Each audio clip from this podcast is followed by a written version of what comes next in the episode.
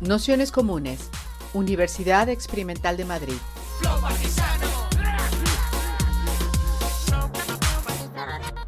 Toda la información en nuestro canal de Telegram Nociones Comunes o en nuestra web traficantes.net barra formación.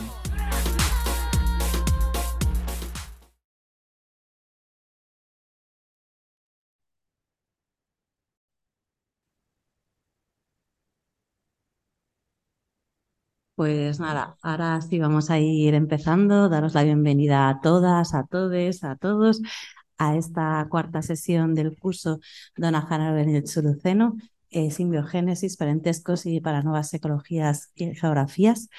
En, esta sesión, que es un poco continuación con este bloque donde estábamos intentando poner en discusión el pensamiento de Haragoy con, con otros pensamientos, otras líneas que han abordado cuestiones similares. Tenemos la suerte de contar con Isidro López. Isidro es compañero nuestro desde hace muchísimo tiempo de la Fundación de los Comunes y de otras prácticas y experiencias políticas que vivimos y convivimos.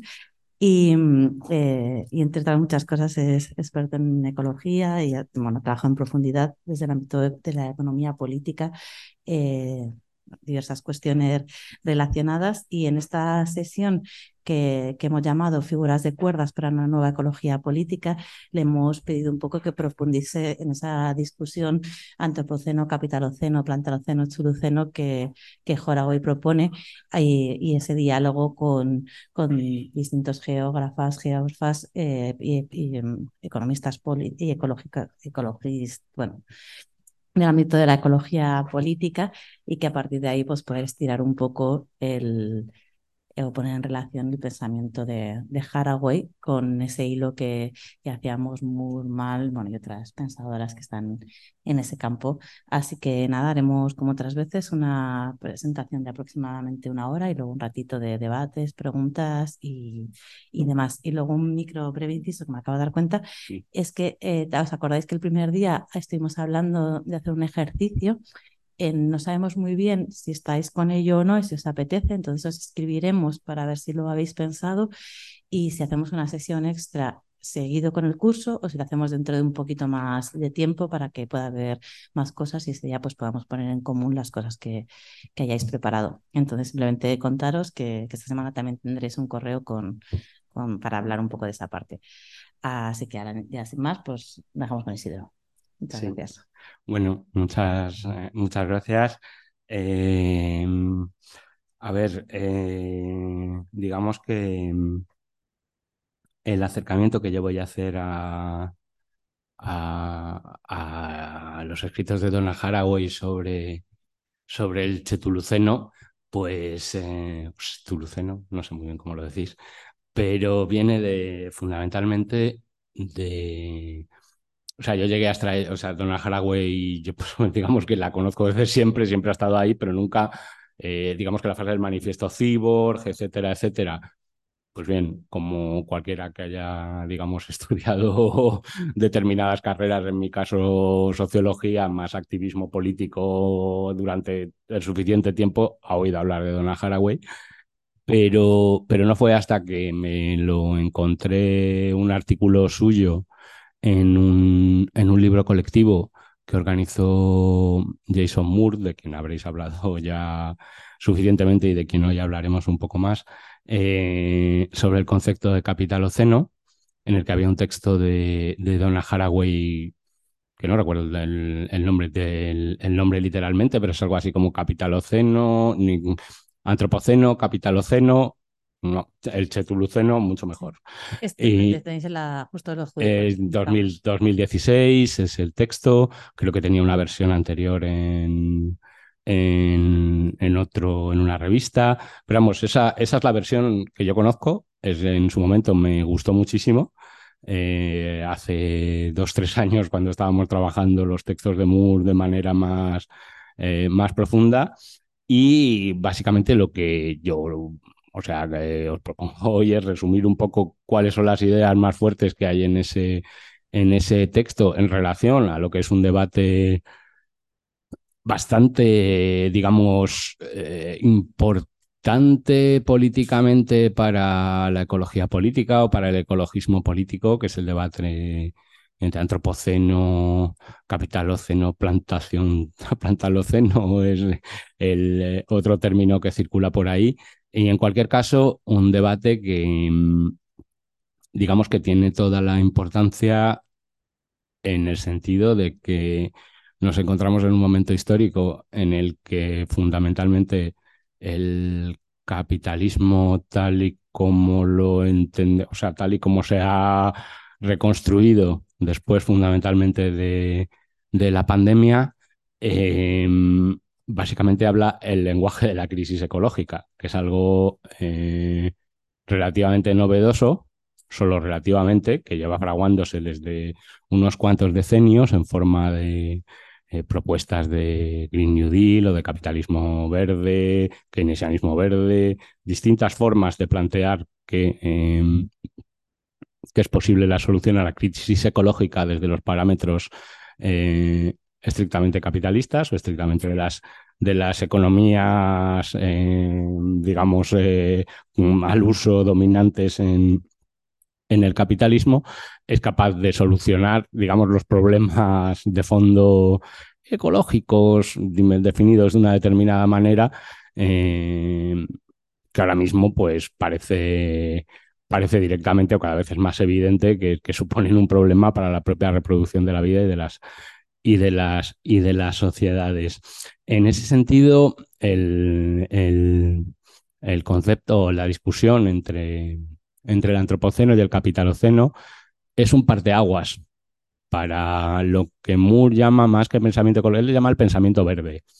Eh, yo creo que está bien llamarle pensamiento verde también, eh, en el sentido de que abarca una cantidad de sensibilidades ecológicas y ecologistas, pues que luego son bastante amplias, pero que nunca realmente han tenido un, un momento como de discusión interna fuerte política. Hay momentos de distintas polémicas entre, sobre todo entre economistas ecológicos y economistas ambientales eh, a lo largo de los años 90, a lo largo de los años 2000, a lo largo de los primeros años del discurso de la sostenibilidad. Esta diferencia, la, no sé si la conocéis, la, entre la economía ecológica y la economía eh, ambiental.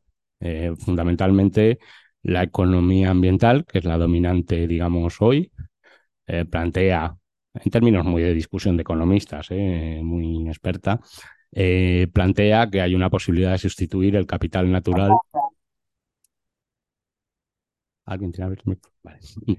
que hay una posibilidad de sustituir, digamos, la, el capital natural, que es la manera, digamos, también de la, de la ecología, de la economía eh, al uso más convencional de, de, denominar todo aquello que producen los ecosistemas, el capital natural, es sustituible por, digamos, dinero capital manufacturado, eh, en la medida en que se genere crecimiento, en que se genere renta, aquello que se pierde con la destrucción natural eh, es sustituible con el capital manufacturado, con el dinero en última instancia, ¿no?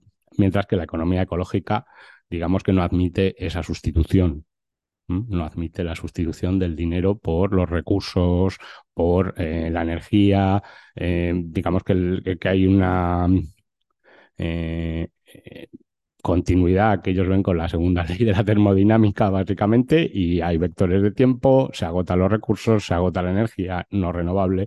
Quiero decir, eh, no hay dinero que pueda sustituir esa pérdida, ¿no?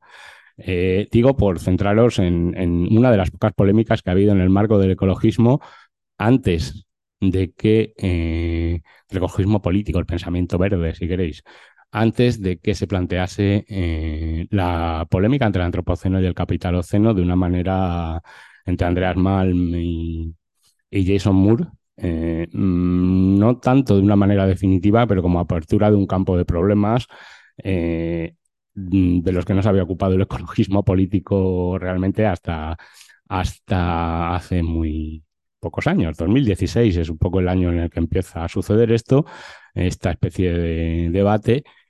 Y ha sido después de la pandemia fundamentalmente cuando ha empezado realmente a, trascender y a aparecer nuevos términos y a ver como toda una, una variedad bastante fuerte de, digamos, de interpretaciones en torno, en torno a esta cuestión. El término antropoceno, que sería el primero ordinalmente, eh, viene de, surge en el año 2000, creo, mm, y surge de unas investigaciones de, de un, creo que es un biólogo marino, y PJ Crutzen, que es premio Nobel en eh, premio Nobel en algún momento de, creo que era de biología o de física, no lo sé, pero eh, lo que ellos plantean es que eh, a partir de las investigaciones de, del deterioro de los arrecifes de coral, de la salinización de los océanos, del deterioro de los océanos,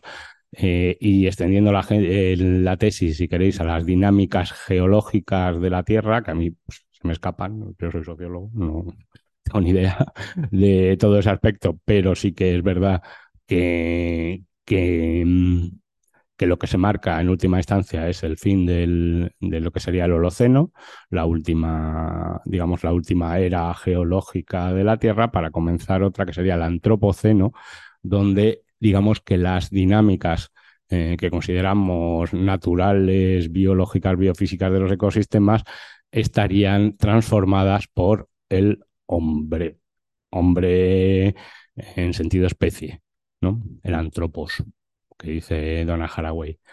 Y, esto eh, se plantea además desde una, desde una dinámica, si queréis, con una explicación histórica muy plana, desde el punto de vista, desde el punto de vista de lo que sería la historiografía eh, crítica o marxista, radical, como queráis llamarla, pues una visión muy plana en el siglo XIX, en el momento en el que se inventa la máquina de vapor, se comienza a quemar carbón, se inicia una nueva era energética, iría a más a más, eh, creciendo en torno a los combustibles fósiles, el petróleo, el gas y, digamos que parejo a ese proceso, pues por un lado eh, la destrucción de la biodiversidad, por otro el cambio climático, las transformaciones, digamos, del territorio, todo ello,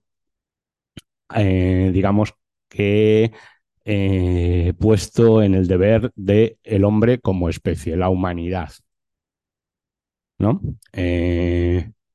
hombre, mm, a ver, como primera tesis política, esto la propia Haraway lo dice en el artículo suyo, que es como, bueno, por algún sitio hay que empezar las cosas, ¿no? O sea, no se trata tanto de, de ahora mirando hacia atrás, decir, oh Dios mío, cuántas carencias tenía esta tesis, sino de entender mucho más en qué contexto político surge cada una de ellas y qué validez tiene en los ciclos políticos de lucha, ¿no? Entonces, eh, digamos que la la crítica fundamental que hace sobre todo Moore, Malm también, pero bueno, digamos que Malm, eh, sin tomar partido en la polémica entre ellos dos que la tienen, eh, pero sí es verdad que hay una crítica que hace Moore del trabajo de Malm, de capitalismo fósil, de la lectura que hace del uso del carbón, que eh, en concreto, pero bueno, carbón podemos poner petróleo,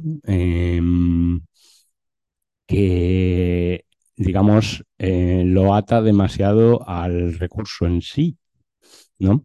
Esto, digamos que la, crítica que hace, que hace, que hace Moore es, eh, decir, eh, si se pone, si se hace una relación lineal, el culpable es el hombre en el uso de la máquina a través de un determinado recurso, se está dejando fuera todas las relaciones sociales, todas las relaciones de producción que generan el uso del carbón, el uso de la máquina de vapor y en última instancia eh, la obtención tanto de fuerza de trabajo como de energía, como de materias primas, como de alimentos, que son las cuatro baratas que, que dice a las que se refiere Moore, están quedando fuera de esa ecuación.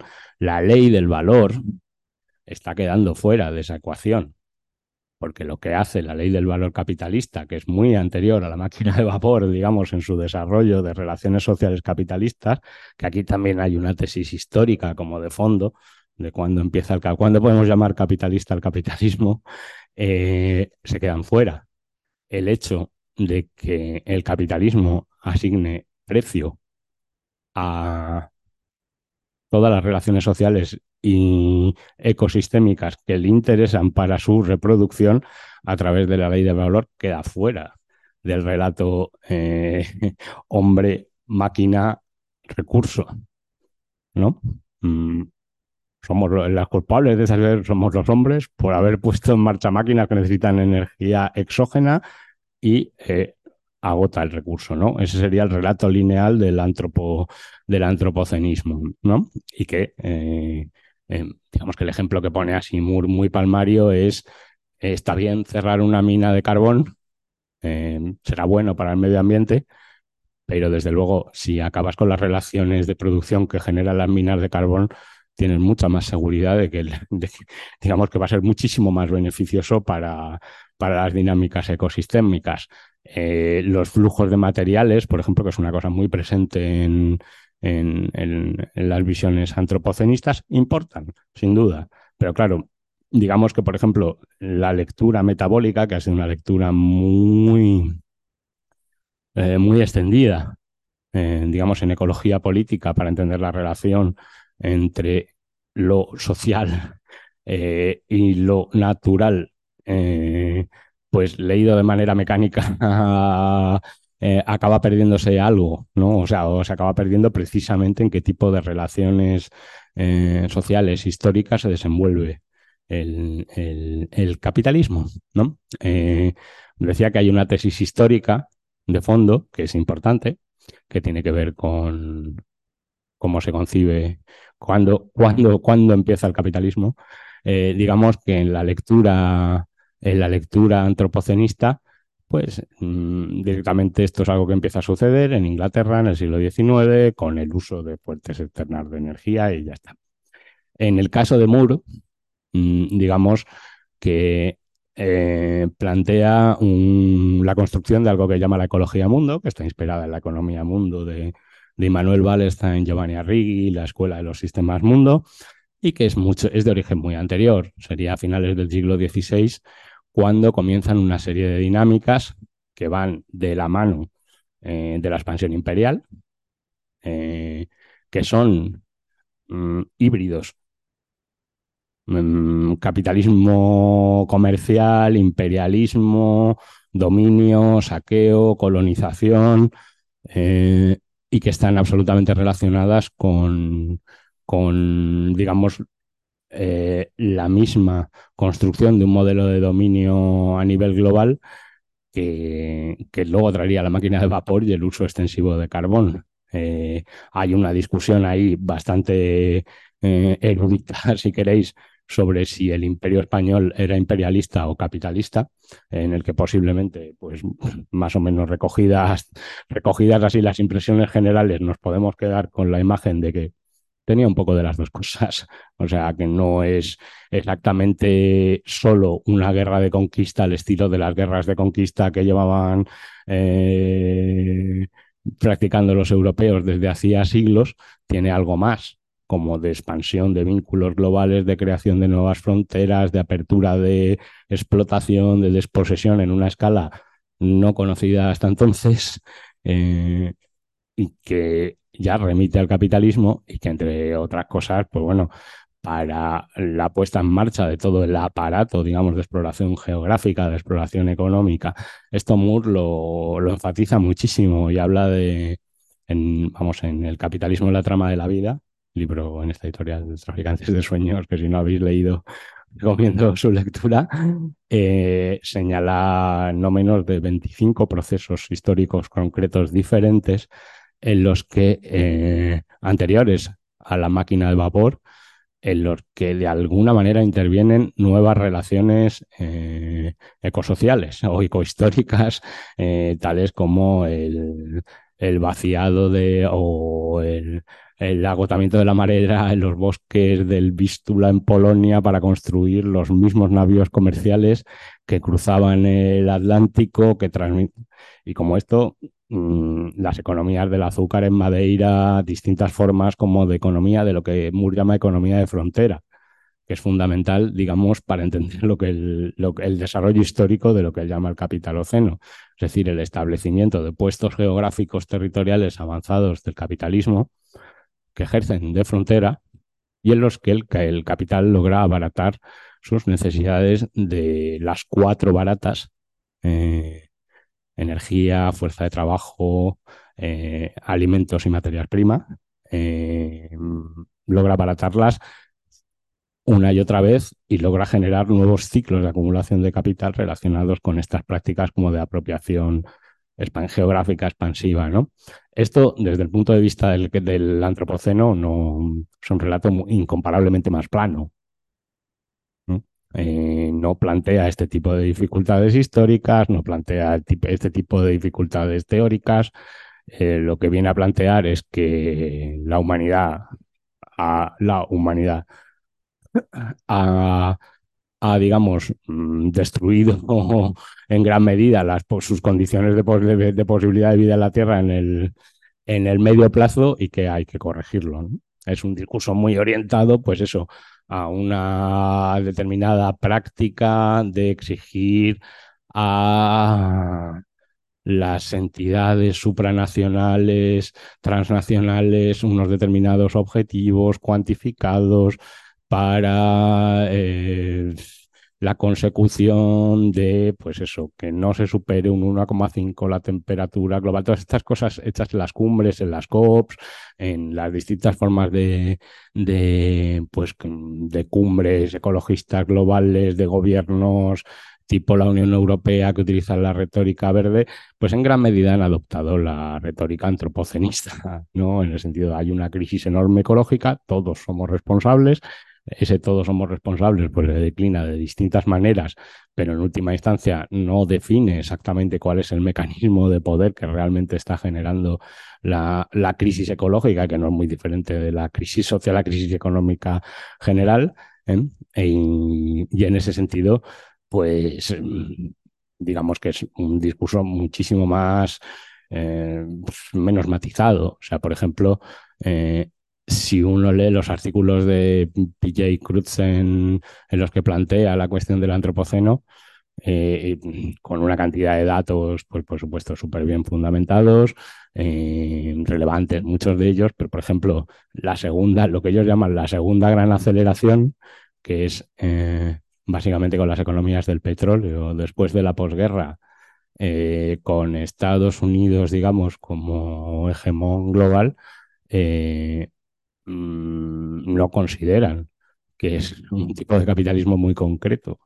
Eh, por ejemplo, el rol de las políticas keynesianas en la destrucción de la tierra es algo que no se considera. Se considera que el capitalismo es una especie de, vamos, el sistema económico está dado una vez por todas y lo que, lo que sucede es que la humanidad en cuanto tal, los hombres en cuanto tales, en cuanto especie, pues mm, están, son digamos, ciegos con respecto a las consecuencias de sus propias acciones, ¿no? Em, y se necesita, digamos, una información eh, constante, una, digamos que, eh, campaña constante de sensibilización sobre las acciones de la humanidad y sobre lo que ha hecho para que cambie el curso de los acontecimientos ante la evidencia científica empírica de que, eh, digamos, que los ecosistemas del mundo están yéndose a la mierda, fundamentalmente.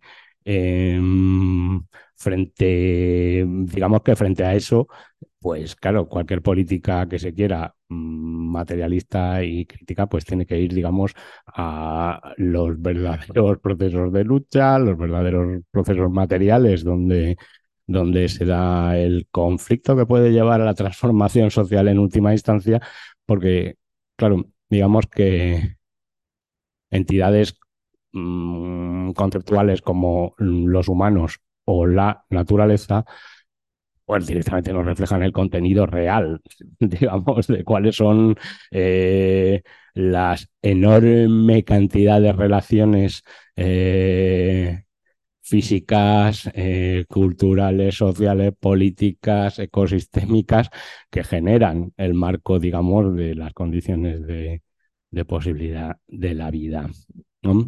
Em, en ese sentido, pues, ¿cómo voy de tiempo? Vale, bueno, pues en, ese sentido, eh, la, intervención de, de, Donna Haraway en este debate, digamos que es de otro tipo. No es, porque este es un debate sobre todo desde el lado de, desde el lado de la respuesta de Moore, eh, extraordinariamente técnico que tiene una visión como de conjunto acerca de los últimos, desde el siglo XVI a esta parte del gran ciclo, si queréis, histórico de 500 años del, capitalismo global, que se especifica en un montón de contextos y de procesos locales, que responde a un montón de, eh, de teorías parciales. En el caso de Moore, y en el caso de Donna Haraway, esto es otra, creo que es una lectura de otro tipo, ¿no? Cuando ella dice Cetuluceno es mejor que, que Capitaloceno, eh, se refiere, o sea, se refiere a varias cosas, ¿no? O sea, por resumir un poco lo que es el artículo de este artículo. Em, lo, que ella, lo que ella se pregunta de entrada es algo así como, en una situación como esta, eh, así de desesperada, si queréis, ¿cómo podemos, eh, cómo podemos pensar más allá de lo que ella mm, denomina eh, la teoría autoindulgente del apocalipsis? Autoindulgente y auto como self-fulfilled, como la profecía que se confirma a sí misma, ¿no? Como que se da la razón a sí misma, que es una cuestión que es, que es, que es claramente importante, ¿no? Eh, digamos que la deriva, la deriva capitalocenista va muy asociada al discurso de la, de la, de la, catástrofe, del colapso, eh, entendido como momento, pues sí, apocalíptico, como de, ya está, o sea, ya está, hemos superado todos los umbrales, eh, las tendencias están fuera de control, eh, ya no nos queda un poco más, ya es tarde. De alguna manera no podemos hacer más que esperar la, hora, la hora, la resolución final, ¿no? Y eh, Haraway sitúa, además, esto es, curioso, ¿no? Porque sitúa, sitúa cuál es el tipo si queréis, de, discurso, que es el es, que, sería, que sería el verdadero obstáculo a, una superación de este tipo de crisis. Y, se refiere haciendo un giro de estos que hace, porque bueno, Gran Haraway es que da muchas vueltas y hace, tiene muchos meandros, muchas curvas, tiene referencias por todas partes muy curiosas y que en principio no son las que las que le vienen a uno primero a la cabeza. Ella habla del famosísimo libro este de Hannah Arendt de Eichmann en, Jerusalén, eh, que son sus crónicas para el New York Times del juicio del nazi Adolf Eichmann, lo conocéis un poco, ¿no?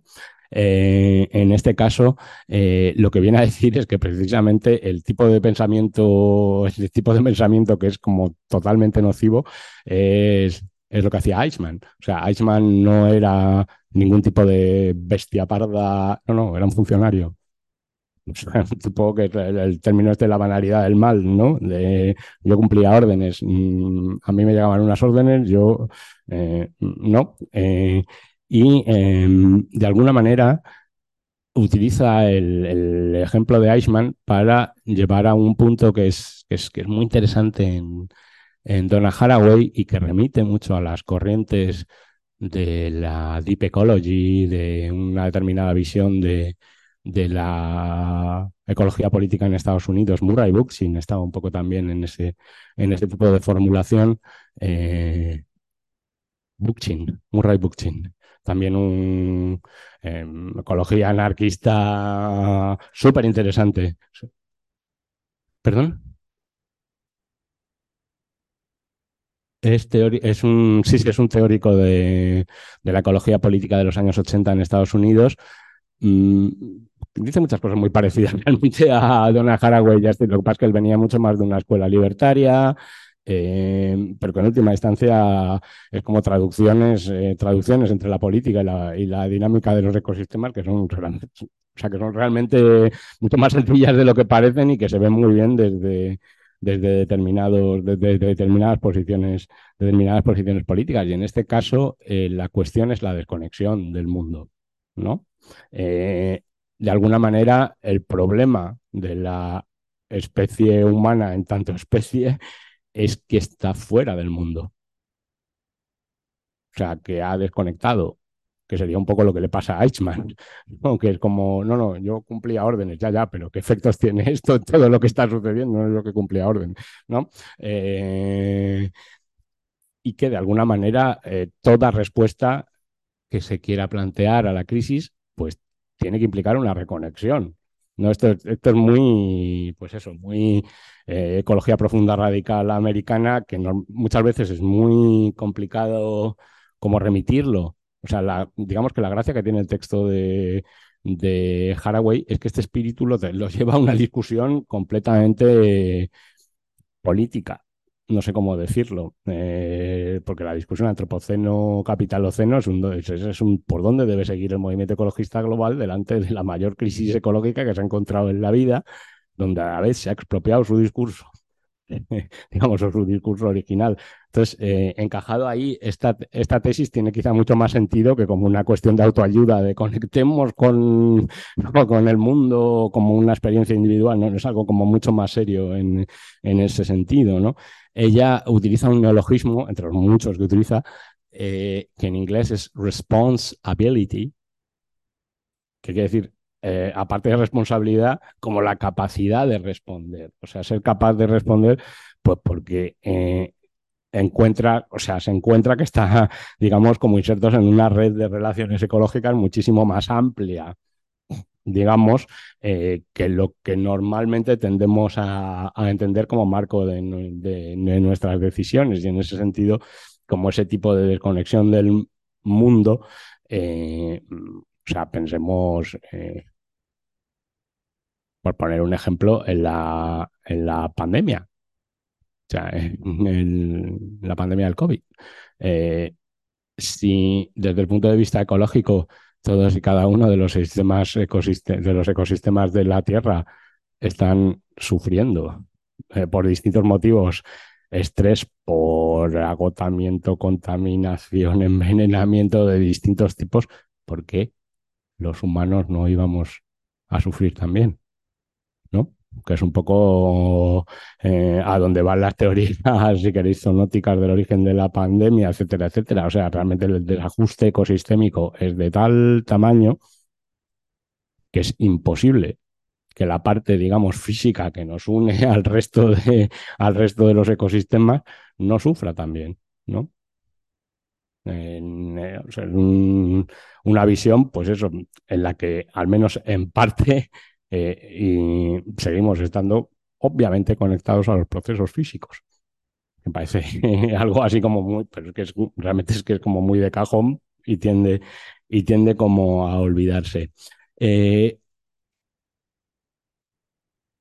Haraway considera, como buena posmoderna que es, que tanto antropoceno como capitaloceno, como chetuluceno, como cualquier otra forma que venga de, se trata de, aquí se trata de historias, de relato, de narración, de cómo nos contamos, de cómo nos contamos esta crisis, ¿no? Eh, y ella lo que propone, o sea, propone un método, claro, que es, mm, digamos, eh, mucho más eh, de recuperación de la capacidad de contar lo que ella llama geohistorias, cogiéndolo de Bruno Latour, que es otro teórico francés bastante afín también a, de filosofía de la ciencia fundamentalmente, que también, que también piensa un poco en estos, en estos términos, en la capacidad de construir, digamos, historias en las que em, todos aquellos agentes que quedan fuera, digamos, del campo de vista, del punto de vista de eh, el antropos, el, hombre especie se vuelven otra vez agentes, agentes, agentes vivos, ¿no? O sea, digamos, la, eh, em, entender los fenómenos y las dinámicas ecosistemas como algo muchísimo más amplio que, que la definición que da, que da el antropoceno. El nombre de Chetuluceno eh, lo coge mm, Haraway, que es bióloga, se, dedica, se dedica fundamentalmente al estudio de los animales, eh, de, una araña, un determinado tipo de araña, con, en general busca las metáforas tentaculares eh, de distintas patas, de hilos, las, las formas de cuerda ¿no? de del título de la sesión, el micelio, los hongos, las conexiones, los tentáculos del pulpo, eh, digamos, lo que viene a decir es que, existe, que como que en todo este marasmo, lo que se puede encontrar son historias parciales, de alguna manera, que nos ayuden a, reconstituir eh, un poco esa reconexión con, el, con todas las cosas, con todos esos procesos, eh, algunos de ellos quedamos por, por inanimados o por demasiado pequeños o por demasiado eh, ajenos que reconocen, digamos, al antropos con, con el mundo. hace referencia, por supuesto, también muchísimo a, la ciencia ficción. A, pues, pues, de hecho, este Chetulo, aunque lo coge de una araña, remite a los mitos de Lovecraft y ella habla muchísimo de otra autora que es muy análoga un poco como vitalmente a, a Donna Haraway, que es Úrsula K. eh, una escritora de ciencia ficción que escribe muy extensivamente, digamos, sobre eh, política. Eh, y ella utiliza esa referencia como la posibilidad de pensar, el, de pensar la crisis desde eh, la construcción de mundos, etcétera, etcétera. ¿no? Mm, con respecto al, antropoceno en concreto, eh, hace, hace mm, una serie de críticas que está bien, muy concretas, que está bien como, como repasar, ¿no? Eh, por un lado dice que, el mito del, del, como del hombre, hombre especie eh, creador es, es, un mal mito, es de mala calidad. O sea que no se pueden contar mm, buenas historias a partir de ahí, ¿no? que, es, algo agotado en ese sentido. Eh, el hombre especie no hace su propia historia, que esto es un punto marxista, claramente, ¿no? O sea, y también ecologista. En cierto sentido, ¿no? Es como eh, no es el, o sea, es el lugar en el, que se, en el que se sitúa el hombre con mayúsculas, que es el lugar que claramente antes tenía a Dios, pero también pues el Estado, o sea, digamos el lugar de esa especie de figura omnisciente que eh, controla la naturaleza, pues que no es verdad, no controla la naturaleza ni controla su propia historia, sino que son relacionales, se construyen relacionalmente. Digamos que el punto fuerte, porque en un momento dado Haraway dice claramente que si hay un término que define nuestro tiempo, ese término es el capitaloceno o sea, que evidentemente, eh, y, dice que es que eh, eh, porque el capitaloceno, tal y como lo plantea Moore sobre todo, es una cuestión relacional histórica. O sea, no, no tiene un solo centro irradiador, sino que tiene, o sea, digamos que, que, que tiene, que mm, tiene un espesor que no, que no tiene el término, el término hombre con mayúscula. Eh, la historia, eh, eso sí, dice Haraway, que esto es también un poco una corrección al, al capitaloceno, debe dar lugar a historias más pequeñas, a geohistorias, es algo que, ya os he comentado antes. El término, el término antropoceno es, eh, según ella, burocrático y gerencialista. Es decir, básicamente está cogido por, una serie de instituciones en las que tiene representación este punto de vista y en la propia academia y en los, en los círculos, grandes círculos universitarios americanos, pero no tiene, o sea, digamos que no es, no vale para montar una resistencia política, ¿no?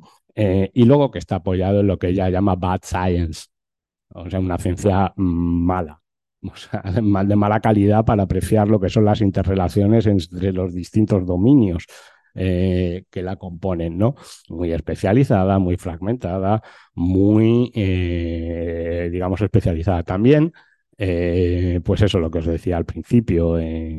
Mm, digamos que Donna Haraway tampoco tiene, o sea, no se trata de mm, incluso contra la crítica que hace al, al, antropoceno, dice, y esto es importante también, que aquí no se trata de, o sugiere más que dice que esto no se trata de un combate, ¿no? O sea que hay ciertas cosas del lenguaje del antropoceno pues que se van a seguir necesitando, se van a seguir hablando, pero tienen que estar muy, digamos que muy centradas en cuál es el objeto por el que nace el, discurso del antropoceno, que es el de poner en una primera fase, en, digamos, en primer lugar, eh, los efectos de la crisis ecológica de alguna manera cuando no hay nada.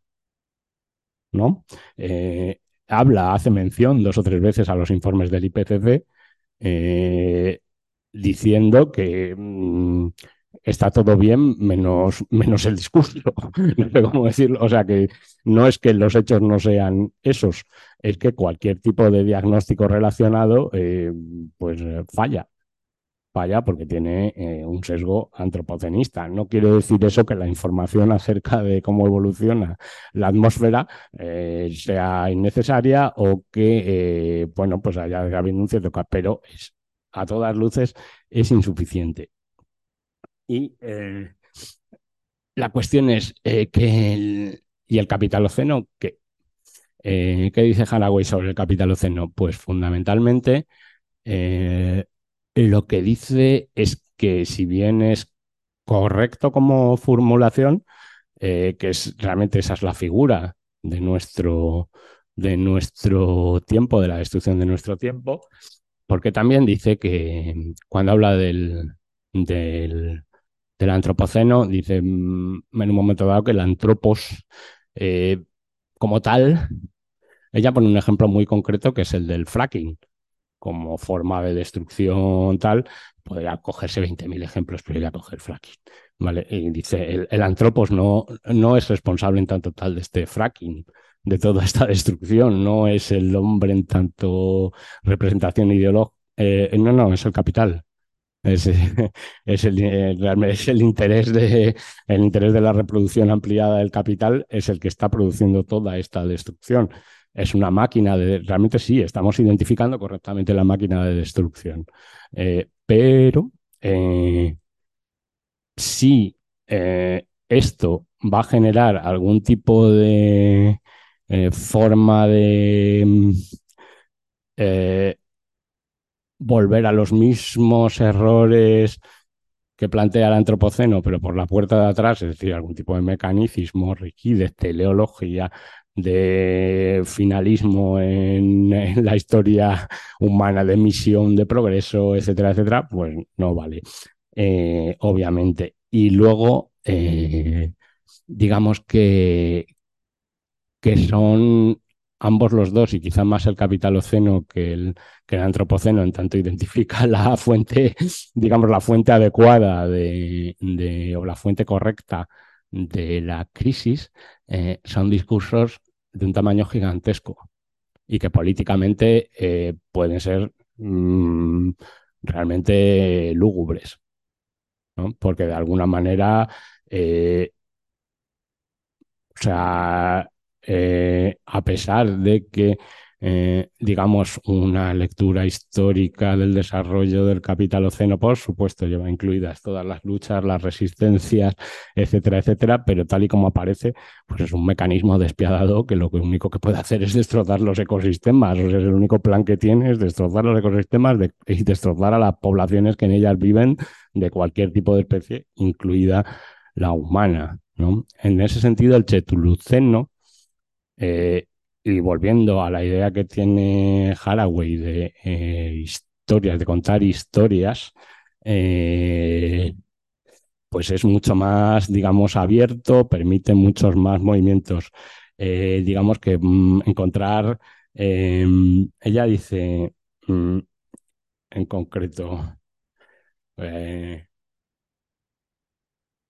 los, los seres humanos están en with, con y en la Tierra, eh, eh, con otros, con otros eh, poderes bióticos y abióticos, y deben tomar el poder junto a ellos. Esto puede parecer que es como la revolución de las plantas, que en algunos momentos Moore también tiene como esa referencia al, al, al biotariado como elementos de, si queréis, del ecosistema que también, en la medida en que son producidos desde el capital, pues resisten.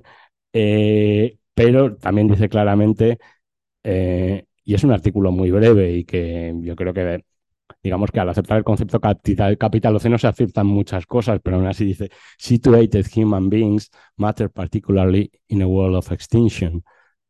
Los seres humanos situados, es decir, en toda la red de jerarquías eh, brutales y de sistemas de poder y de opresión y de dominación que ha generado el capitalismo hasta ahora, eso es situado geográficamente, territorialmente, en términos de clase, en términos de género, en términos, por supuesto, eh, de origen étnico, etcétera, etcétera. En todas esas grandes rejillas ahí, eh, una vez nos situamos ahí, la acción política es fundamental. Eh, y la acción política es fundamental, digamos, teniendo en cuenta la globalidad de las relaciones. Eh, por terminar ya el asunto, dice una cita más o menos literal, dice, o literal, dice el, el chutuluceno sin unfinished, no terminado, debe recoger la basura del antropoceno y el exterminismo del capitaloceno y hacer con ellos un compostaje, porque le gusta la figura del compostaje le gusta mucho a Dana Haraway, del que puedan salir nuevos presentes, pasados y futuros. Y termina diciendo que todos somos líquenes ahora. con eso lo dejamos pasar. ¿Quiere decir eso? Quiere decir, líquenes, sí, lo que quiere decir es que porque el, el líquen como voy a poner el ejemplo de cómo el fracking destroza una cantidad de formas simbióticas de líquenes con las piedras eh, mm, bestial. Y a partir de ahí, o sea, realmente es que el líquen es una de sus figuras preferidas, como la araña, como el pulpo, como los tentáculos, como el micelio de los hongos, ¿no? Como pequeños filamentos que van uniéndose y cooperándose porque prácticamente solo saben cooperar, ¿no? O sea, son como los, los seres más cooperantes del mundo, ¿no? Entonces, en ese sentido, en ese sentido se refiere a que todos somos líquenes, o sea, como que de alguna manera lo que hay que generar son como estructuras de cooperación más allá del capital, pero que en este caso sean un poco más resistentes que los líquenes, casi seguro. Vale, pues con esto que para nosotros será importante porque era intentar también a veces separar esa dicotomía que a veces se presente, que incluso el otro día creo que tú planteabas, ¿no? Con la cuestión del ecosocialismo, del propio sujeto y que en realidad eh, nosotras veíamos como una cierta continuidad, ¿no? O sea, con que, que es verdad que a lo mejor amplía mucho el foco la mirada de Haraway, pero en realidad sí que contiene en esa amplia mirada esa parte situada de lucha de clases, esa parte situada geopolítica eh, nos parecía importante como traerlo y que a veces una lectura de Haraway pues puede no contener, no prestar o no parecer que presta atención a este tipo de, cuestiones. Y nada, entonces bueno, pues no sé, eh, si tenéis alguna duda, cuestión, algo que os apetezca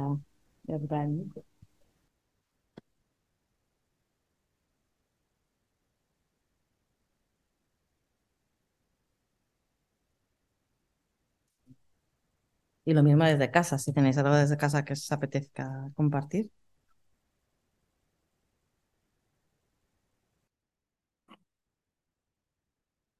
Uf.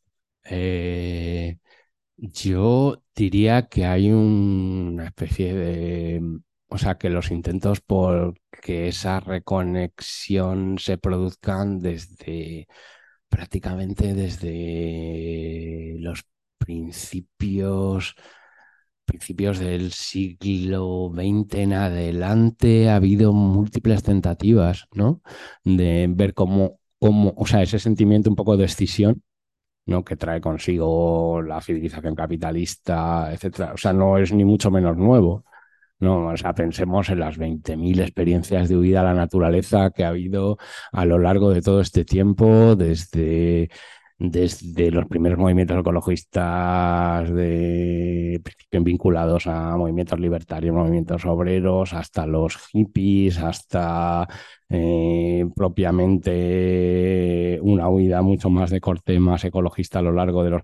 O sea, eso eh, está ahí. ¿En qué medida se consigue eso? Pues siempre son experiencias muy precarias y que acaban siendo funcionando cuando son heroicas y resisten precisamente contra toda la fuerza que tiene lo otro, ¿no? Entonces la cuestión es eh, qué significaría eso hoy y sobre todo, o sea, yo creo también es una pregunta que, que no, esta es ajena yo creo que al texto de Haraway, pero que yo creo que podemos lícitamente preguntarnos y que, y que ella estaría muy contenta de, abrir ese, ese, cómo es posible eso en un entorno urbano.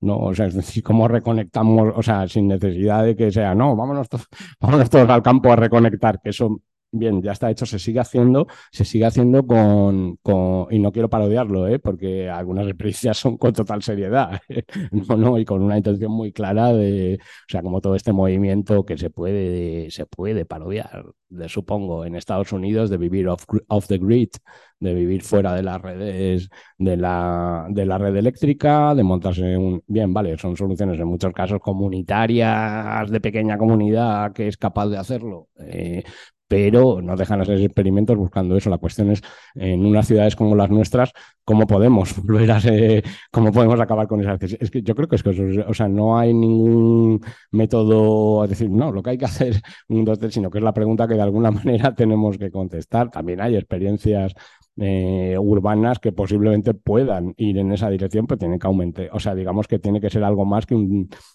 digamos que el sentimiento subjetivo de sentirse parte de algo mucho más grande, mucho más natural, ¿no? Como que tiene que haber ahí, eh, digamos, un proceso colectivo y político mucho más grande. Yo sí que creo que eso es algo, es un elemento que en los próximos años va a ser relativamente eh, importante, un poco la sensación de volver a pertenecer a dinámicas Em, yo qué sé, eh, a medida que ha ido, que el capitalismo ha ido fundiendo distintas fases, eh, ahora mismo nos encontramos en un momento en el que los, prácticamente los nichos de beneficio financiero fundamentales son cosas como la energía y los alimentos, las materias primas para alimentos, o sea, realmente estamos tocando eh, nuestra relación con, con, el mundo de una manera mucho, o sea, muy, muy fuerte, muy potente y de alguna manera esa, esa escisión es, es bastante, pensemos en, en, eh, o sea, como, como, pues eso, como la pandemia ha pasado eh, sin que sea eh, conceptualizada como una catástrofe ecológica porque de alguna manera es una exterioridad lo que sucede, ¿no? Ya cuando en el momento en que entra la esfera humana, lo que importa es que sí que importa, ¿eh? No digo que no importe el sistema sanitario, los modelos, entonces, pues, bien, vale, pero hay algo que es como mucho más previo, que es como, realmente es que, ¿por qué no iba a ser así? ¿Y por qué no puede volver a ser así? Pues, pues, perfectamente, ¿no? En la medida que todo lo que sucede fuera de la esfera, digamos, más inmediata, pues cae fuera, no nos o sea, o interesa de una manera muy tangencial. Hola, buenas noches. Eh, no, simplemente era para ver si nos podías ampliar un poco más esta idea del compostaje, que era como, eh, como esa idea pues, que estaba asociada con el chulo, que me parece súper... Eh, bueno, lo que es una metáfora como la de las muchas que usa Haraway, eh, lo que viene a decir es que, pues, que es hacer con el comportaje utilizar los restos, digamos, los restos miserables de cosas que ya tal, tal, para crear algo nuevo, ¿no? O sea, una metáfora también muy sencilla, pero bastante gráfica. De hecho, dice algo así como nos tenemos que convertir, lo vamos a tener que convertir en jardineros todos. Vamos a tener que coger todas estas hierbas espantosas y ponerlas a producir algo nuevo, pero claro, lo produces eso. Es una tesis, o sea, si queréis, de fondo hay una visión muy materialista, de, eh, que es como, eh, vale, bien, podemos rechazar, eh, desde luego, la, la, ideología capitalista acerca de todo lo que tiene que ver con nuestra posición dentro del modelo productivo y de los ecosistemas. Podemos rechazar el antropoceno, podemos rechazar el capitaloceno, pero todo lo que construyamos va a tener que ser con mimbres hechos, hechos de esto. Un poco, ¿no? Es como muy pragmático. Eh, yo qué sé, por llevarlo a las discusiones actuales, eh, ni, ni eh, la posición favorable al capitalismo verde y al Green New Deal, ni el decrecentismo en sus versiones, en sus múltiples versiones, son completamente satisfactorios hoy, pero con los restos de eso va a haber que hacer algo.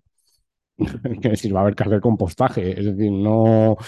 Es también una visión sobre cómo dialogar con, con políticamente, realmente con, con, los bloques de sentido que tienes, que tienes encima. Y es como, bueno, pues habrá que hacer o coger lo que nos valga para montar otra cosa de los, de los ¿sabes? De los restos ya utilizados de dos, de dos formas de ver esto que, bueno, tienen sus limitaciones ambas las dos y hace falta una que sea más completa. Hola, ¿qué tal? Eh, muchas gracias. Eh, yo, eh, bueno, con, respecto al, comentario que habías hecho tú sobre que no, como eh, qué se puede hacer ahora, ¿no? Eh, ¿qué, qué, pueden hacer las empresas y así. Yo siempre tengo una, o sea, siempre me viene a la la mente una cosa muy sencilla que yo creo que está empezando a pasar, que es como pues tener más tiempo, ¿no? O sea, como que hay una cosa que tiene que ver con el capitalismo que, que es como este agotamiento como del tiempo, del consumo, de los recursos, como de, ah, del, del, eh, de, lo que, de lo que ahorras, ¿no? Para gastar, etcétera, y como esta cosa de eh, pues trabajar cuatro días, ¿no? Trabajar tres días, eh, tener tiempo para hacer de la comida, tener tiempo para, eh, como que sé, disfrutar de otra manera, como no, no, no, formar parte como de esta um, rueda como de consumo de, de, um, pues de recursos, ¿no? Como de, de una manera siempre me parece como un, o sea, como que me parece importante encontrar estos puntos de partida como de logros así como súper plausibles que te permitan tener más tiempo para pensar, tener más tiempo para organizarte ¿no? y como ir un poco escalando esta, eh, esta rueda como ha sido como de la transformación. Eh, y, y me, ha, me, ha, me, ha, gustado como este, este eh, término de biotariado eh, y, y, un poco eh, según lo que decías de, de de Jason Moore, ¿no? De que la, de que la, de que, bueno, o como el capital eh, de Marx se había olvidado de, de, la, de la parte, ¿no? De la, de la naturaleza, de la apropiación de la naturaleza dentro de los procesos de, de, generación de capital o plusvalor. Eh, una, una, pregunta que me surge es, eh, bueno, yo creo que se está haciendo ahora eh, un esfuerzo ¿no? por reconocer pues, como los derechos ¿no? de, la, de los ecosistemas, como de, pues, durante estos años está empezando a, eh, pues, a lo largo del, del mundo, como eh, pues, lo, la experiencia que ha habido con el mal menor ahora, ¿no? que se ha convertido en sujeto de derechos. entonces mi pregunta es, ¿son los, son los animales em, de la ganadería ¿no? parte del proletariado, de este nuevo proletariado, y son los ecosistemas, hay, que, hay que considerar, ¿tú crees que merece la pena considerarlos dentro de esta nueva clase de lucha. Eh, no sé si me he explicado bien. Eh, sí. Eh, a ver. Mmm, sí, pero no sé muy bien cómo. A ver, o sea, si hay problemas con la representación política entre seres humanos, los problemas de la representación política de las plantas son graves. Es decir, mmm, quien habla en nombre de... Es complicado, ¿eh? Supongo que algo de lo que dice Donald Haraway va como que hay que aprender a hacerlo sin que sea ridículo. Eh, no sé, o sea, hay que aprender a hacer esto sin que sea eh, yo llevo la voz de las yo llevo la voz de porque eso mm, te mete en un callejón sin salida. Cuando Moore habla del biotariado, eh, se refiere a, o sea, él pone un ejemplo muy concreto, que es el de, el de una súper mala hierba llamada Amaranta Palmer, eh, que ya está preparada para eh, combatir todos los, todos los pesticidas que le eches.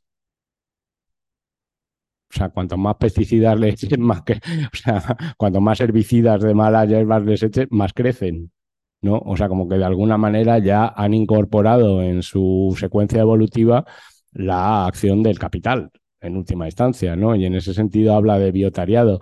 ¿Cuál sería la expresión del biotariado en términos políticos? Pues yo creo que no tenemos ni idea, más allá de, bien, bueno, digamos que el animalismo tiene su parte de, lo, intenta desde ese sentido, pues me parece que claramente tiene problemas de eso, de, de representación, o sea, de representación en grado alto. O sea, si es problemática, ya digo, en procesos sociales y políticos al uso, eh, mm, ese es uno de los problemas que ha tenido el movimiento ecologista. Eh, eh, no querer encarnarse o no querer o no haber visto la necesidad de encarnarse en sujetos sociales concretos. Es la voz de la tierra la que habla, ¿no? De alguna manera en el ecologismo y eso ha planteado muchos problemas. Eh, exacto, como si fuera, como si el sujeto fuera, fuera la madre tierra con que habla claramente, con eso es un problema de, problema de representación en grado sumo. es decir, o sea que eso es, y, y, independientemente de que yo entiendo, entiendo tanto lo que quiere decir eh, Moore con el biotariado como lo que quiere decir Haraway cuando se refiere a la interconexión entre, pero creo que son lenguajes que son a pulir en el futuro a partir de que haya un...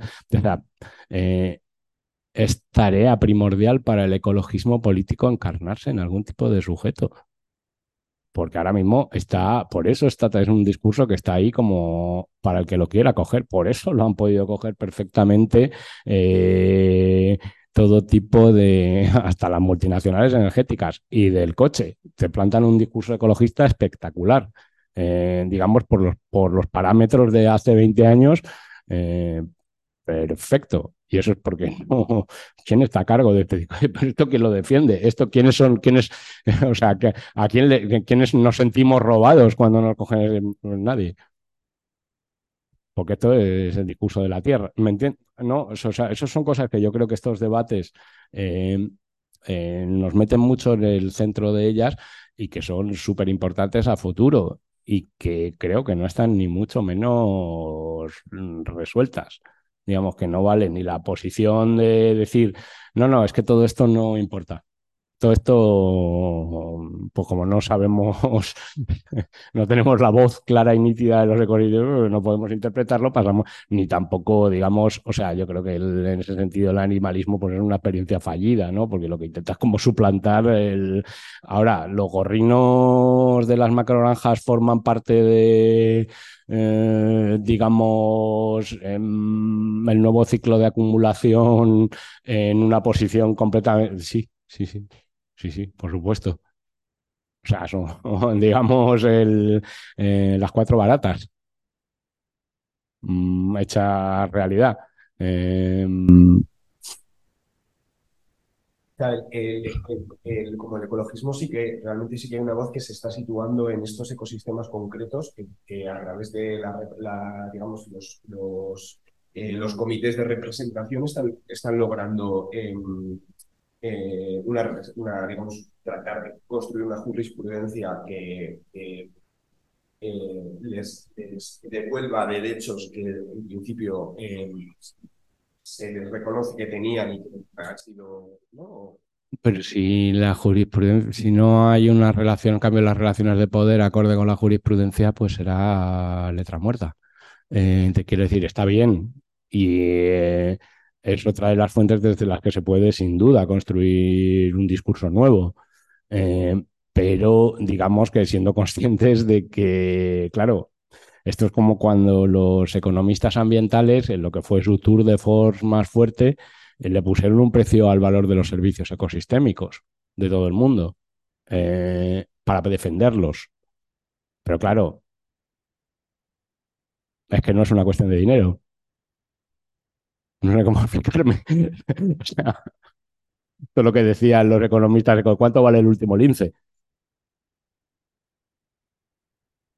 O sea, y entiendes, entiendes también eh, qué es lo que se intentaba hacer ahí. Es decir, esto no es gratis, esto, esto no se puede destruir. Esto, entonces, como el, lenguaje, si quieres, eh, ¿en qué lenguaje es el que entiende el poder? El lenguaje del dinero. Digámoslo en el lenguaje del dinero. Esto cuesta, cuesta sopo 200 mil millones de dólares. No lo toquéis. Pero en el fondo hay algo ahí que es como, vale, ¿y cuál es eso? Digamos, ¿no? Y es un poco lo que pasa con, eh, que está genial, ¿eh? que, jurídicamente y la ley reconozca determinadas cosas y vaya por delante, porque eso en un momento dado puede ser beneficioso, puede ser útil, puede dar lugar a litigios, puede dar lugar a que las cosas no se hagan automáticamente. No estoy diciendo que haya que... Eh, pero tiene un punto, sobre todo a la escala a la que estamos hablando, tiene un punto de limitación. Es decir, lo que hay que transformar son las relaciones de poder, fundamentalmente. Pues, no sé, pues si os apetece, si queréis lo dejamos aquí o si queréis dejamos aquí, pues nada, daros las gracias a todas, a todos, a todos por haber estado en esta sesión y especialmente a Isidro por haber compartido este proyecto con nosotras y nos vemos el lunes que viene hablando de parentescos y comunalidades. Así que nada, muchas gracias. we